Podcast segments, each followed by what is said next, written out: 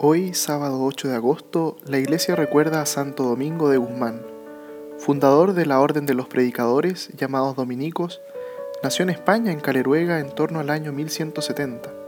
Murió en 1221 en Bolonia, la ciudad que lo declaró su patrono a los 51 años de edad. Fue canonizado por el Papa Gregorio IX en el año 1234. Este gran santo, dice el Papa Benedicto XVI, nos recuerda que en el corazón de la Iglesia debe arder siempre un fuego misionero que impulsa incesantemente a llevar el primer anuncio del Evangelio y donde sea necesario a una nueva evangelización. Los contemporáneos de Santo Domingo dicen que siempre hablaba de Dios y con Dios.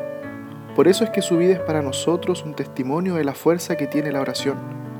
El testimonio que damos como cristianos nace de ese encuentro íntimo con el Señor Solo esta relación real con Dios nos da la fuerza para vivir intensamente cada momento, especialmente los momentos de mayor sufrimiento. Que el ejemplo de Santo Domingo nos ayude a crecer en amistad con nuestro Señor, para que así podamos dar un testimonio de su Evangelio que sea coherente y convincente. Santo Domingo de Guzmán ruega por nosotros.